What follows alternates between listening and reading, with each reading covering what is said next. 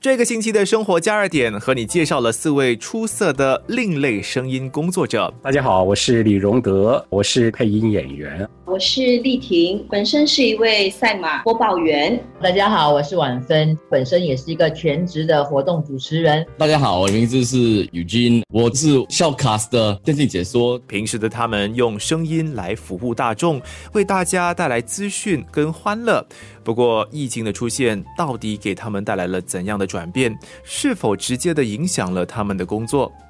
以上来说，那个影响并不是太大。唯一影响的只是那个场数的减少，比如说我们以前在这个关闭疫情之前啊，我们一个星期可能都有两天的赛事，但是因为这个阻断措施的关系，我们现在变成一个星期只能够有一天的这个赛马，所以相比之下呢，可能你那个锻炼的这个机会就减少了。所以，但是整体来说，我觉得那个影响没有太大。对我而言啊，因为我自己本身还是一样有参加一些其他的那个活动呢，都是一直不不断的在锻炼我的语言方面的这个条件，所以我。只是希望说，即使赛事减少，但是我也不要忘记。语言或者是声音，其实是我独特的魅力，我应该要持续的去维持它，这样子。生活加热点少了很多，因为我本身在家里没有设立那个录音室嘛，没有那个设备，所以有些他要求在家里录，我就没有办法自己录了。因为配音的话，你必须到现场看着那个画面来配啊。虽然现在啊，这个对嘴型方面容易多了，因为电脑可以帮你移来移去，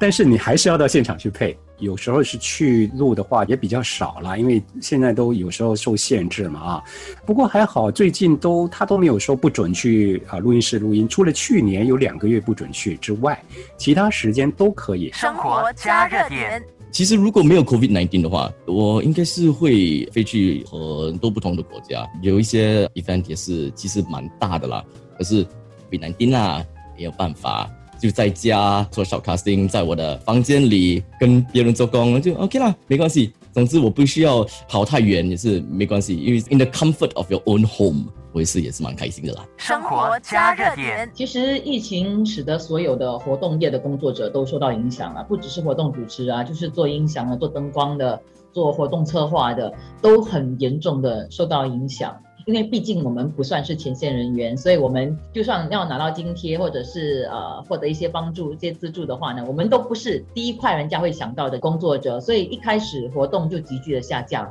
因为很多的活动就被取消啊，或者是被推迟。疫情虽然为声音工作者带来不同程度的负面影响，但是他们绝不低头，也和大家一样，借助科技在线上继续的在工作岗位发光。COVID 难丁级，我就。跟别人的经验就很不一样，就增加很多啦工作量。因为一方面很多人都是待在家嘛，然后 eSports 的组织他们都希望用这一时期把 eSports 带来一些曝光，就很多人就会过来玩啊，很多人都会看这些 live stream 啊。In some sense 是个 blessing disguise 咯。生活加热点。目前当然我也希望把我所学的一些知识能够传授出去，所以我偶尔如果有需要的话，我也给一些学生上上课，就是有关的一些专业人士，像新闻播报员呐、电视台实时组的一些编导、主持。不久前那个新闻播报员嘛，我就是在线上给他上了十堂课。生活加热点。现在就比较好一点了，因为很多客户都已经懂得或选择把他们的活动在网上。进行通过 Zoom 或者是他们通过 Facebook 面部的 Live Stream。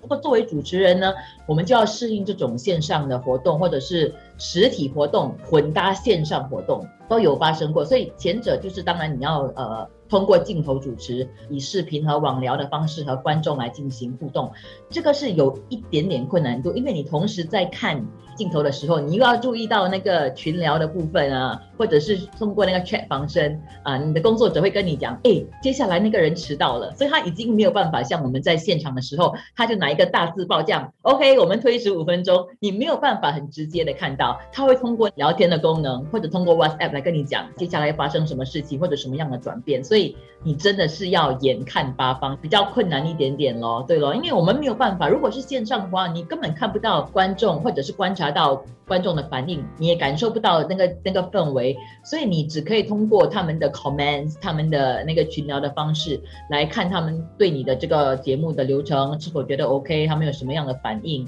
你就是一直要通过自己的表情和肢体语言，在那个小小的镜头内尽量的抓住观众的注意，还有维持他们的注意咯。生活加热点。这一次的生活加热点能够邀请四位身在不同领域的同行上节目，分享各自的故事。我其实很开心有机会可以了解到为什么他们对各自的声音工作持有那么大的热忱。我也是一个声音工作者，只希望呢有朝一日可以和他们一样，以艺术的角度来对待自己的专业，不断的精益求精。那么日后呢，可以让我所有的听众因为听到了我的声音而得到额外的滋养。